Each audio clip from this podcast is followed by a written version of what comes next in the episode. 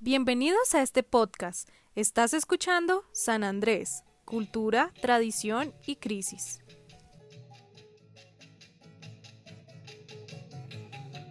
¿Cómo ha cambiado la cultura en San Andrés? Si navegamos en un barco, si dejamos que la marea nos lleve a algún lugar, muy seguro que las olas nos acercarán a las costas de San Andrés para disfrutar de los atractivos musicales, lingüísticos, históricos y arquitectónicos. Es imposible que no se pueda disfrutar de esta isla caribeña.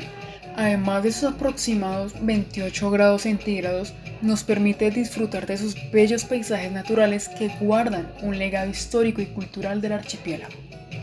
En este lugar, las llamativas casas de madera es una completa manifestación entre los alegres colores del Caribe y los mejores elementos arquitectónicos de Finlandia, Reino Unido, Alemania y Suiza.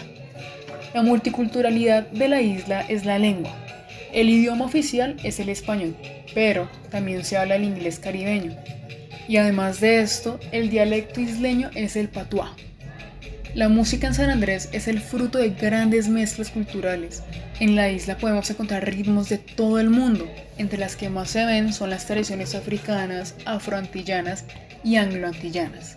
Esto genera que la isla en sus calles se escuchen armonías de sonidos como el calipso, el soca, el reggae, la polka, el mento, el chopstick. También existen instrumentos típicos como el washtu, que es muy similar a un contrabajo, y el jawbone, que es parecida a una mandíbula de caballo que se usa para la percusión.